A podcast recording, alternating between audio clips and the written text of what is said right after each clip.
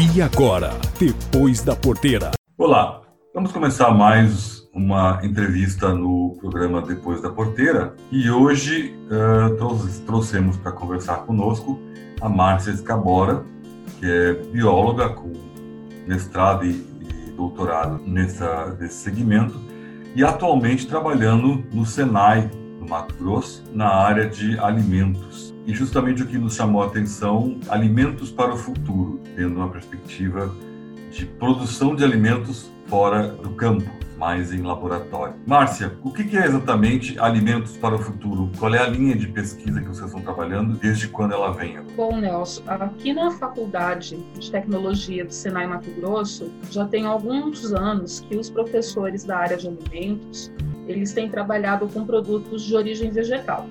Por exemplo, desenvolver é, um elaborado vegetal tipo hambúrguer como a gente chegou nessa, nesse contexto de procurar é, profissionais para fazer meetups e, e, trabalhos nessa área? Nós temos dados da Organização é, das Nações Unidas para Alimentação e Agricultura que até 2050 estima-se que a produção mundial de alimentos deverá crescer 70% para conseguir acompanhar o crescimento da população mundial, que deve chegar é, em 2050 próximo dos 10 bilhões de pessoas no mundo. Uh, com isso surge o desafio de produção de alimentos que consiga subsidiar todo, toda essa população. No Brasil, hoje nós estamos entre os maiores produtores de grãos e carnes do mundo, só que também o Brasil ele é um país, é uma das 10 nações que mais desperdiçam alimentos no mundo. E também aqui no Brasil nós concentramos 10, multina 10 das multinacionais, uh, das maiores multinacionais na área de alimentos. Dentro da, dessa linha de qualidade, tendência e inovação, a Faculdade de Tecnologia Senai ela tem buscado nesses últimos anos desenvolvimento de produtos com foco nesses pilares dessas tendências, que é principalmente a qualidade, a ética, a transparência, foco em produtos voltados para a saudabilidade, né, produtos mais saudáveis, personalização de produtos também e principalmente sustentabilidade. Então, tem uma das grandes tendências é a sustentabilidade. Chegando nesses alimentos do futuro, considerando todo esse panorama que eu citei, começou-se em 2014, 2015, fora aqui do Brasil, em outros países, eles começaram a desenvolver proteínas de origem vegetal, carne vegetal, digamos assim, proteínas plant-based. E também começaram-se os estudos com a carne artificial, a carne produzida em laboratório. Então, o que, que esses pesquisadores começaram a fazer? Desenvolver proteínas de origem vegetal semelhantes a um produto de origem animal. E também começou-se a utilizar, é, fazer pesquisas com a carne, com células né, de, de animal, para produção de carne em laboratório. No Brasil, tivemos um avanço, digamos assim, 2000, é, 2018, 19, mais fortemente 19. Por que isso? Começaram a surgir os resultados dessas pesquisas de outros países, e isso aqui no Brasil nós vimos, né, percebeu-se que aqui a gente também tinha condições de entrar nessa área, dentro desse contexto. Márcia, então, deixa eu te colocar o seguinte, assim, a princípio, como tu mesmo coloca no início, o Brasil é um grande produtor de grão e carnes, em geral. Então, parece uma coisa antagônica se trabalhar para produzir em laboratórios, vamos dizer assim, para depois em larga escala esse segmento de plant basics ou proteínas de outras origens. Mas a gente não pode negar que existe um nicho de mercado que são as pessoas que não consomem carne animal, só produtos vegetais e agora mais recentemente os veganos que também não, não querem consumir nada de origem animal que tenha passado por algum tipo de sofrimento. E aí vai ovo, vai carnes, vão uma série de outros produtos. Então não é uma incongruência, na verdade, esse tipo de pesquisa. Bom, Nelson, a gente esses tipos de pesquisa surgiram por dois panoramas. Esse primeiro que eu falei, a gente tem que aumentar a produção de alimentos para essa população crescente no mundo. Como eu falei, o Brasil realmente ele está entre os maiores produtores de grãos e carne no mundo, só que também é um país que desperdiça. Hoje nós temos uma distribuição desigual da nossa produção. A, a gente fala muito em segurança alimentar. A segurança alimentar, o que, que é?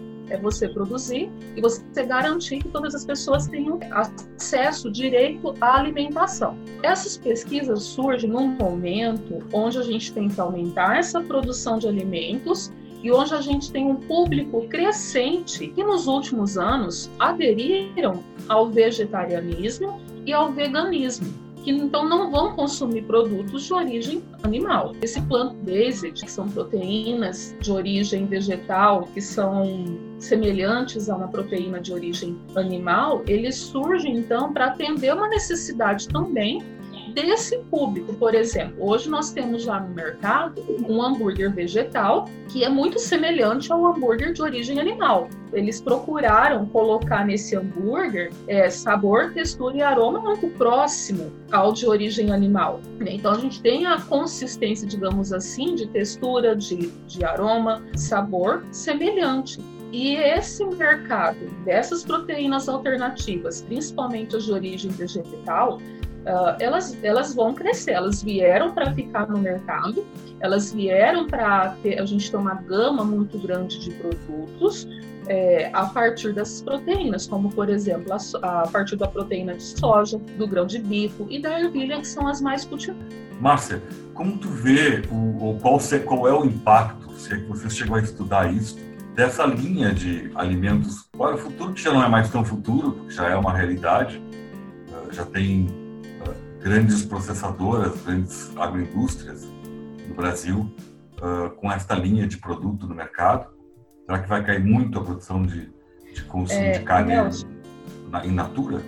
É, uma das coisas que eu acho, Nelson, é que não vai diminuir a produção de carne. É, eu acho que vai continuar tendo uma grande demanda, uma grande produção de carne pelos produtores. Okay. Só que eu também acho que vai aumentar a produção, principalmente de, desses grãos, como soja, grão de bico e ervilha, para a produção desses produtos de origem vegetal. Você chegou é, a fazer uma estimativa de é. qual seria o consumo desse produto, desse alimento? Vamos supor, se hoje nós temos uma população, vamos dar um número, né? Uma população de 100 milhões, chegaria a 10 milhões de consumidores, será? Olha, é, considerando que o mercado é crescente, né, para proteínas de origem vegetal, vamos falar para as plant-based, né?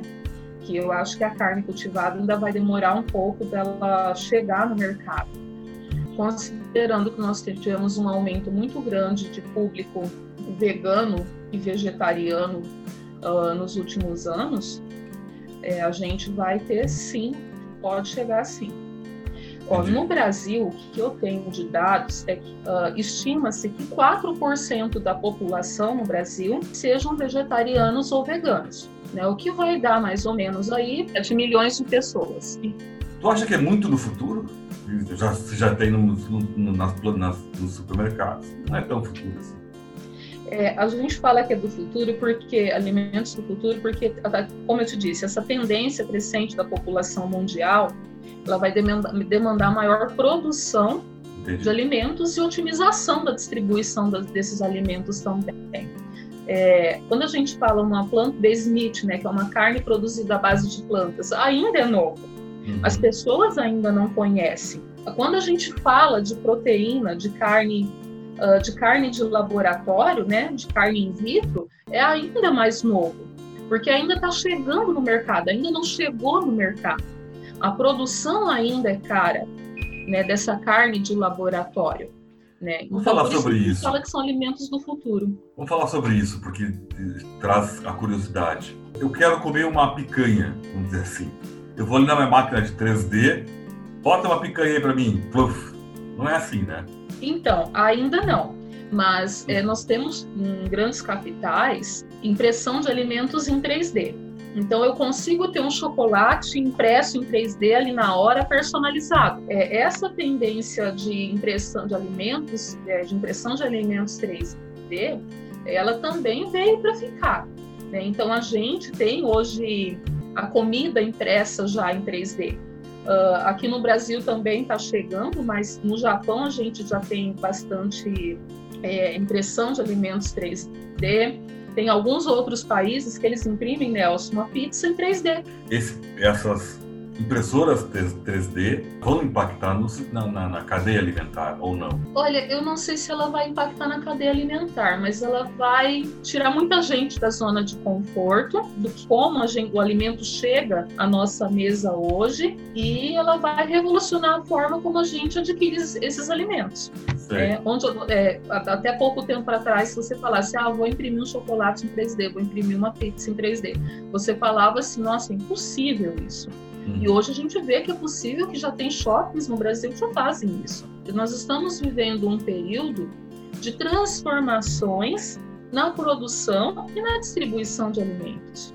São questões que é, que é novo, está uh, sendo -se muito estudado, e a gente, e normalmente tem sim é, fontes, né? A gente busca, os, os cientistas, eles buscam é, a partir de algo pré-existente, a adaptação para algo novo. Márcia, muito obrigado. Tua explicação foi muito bom. A gente podia ficar horas conversando, porque essa questão de tendências é muito importante. E eu espero que a gente possa conversar muito em breve novamente. Um grande abraço e até a próxima. Sim. Eu que agradeço, em nome da Faculdade Senai de Tecnologia, pela oportunidade também. Muito obrigada. Esse foi o Depois da Porteira, o agronegócio em destaque.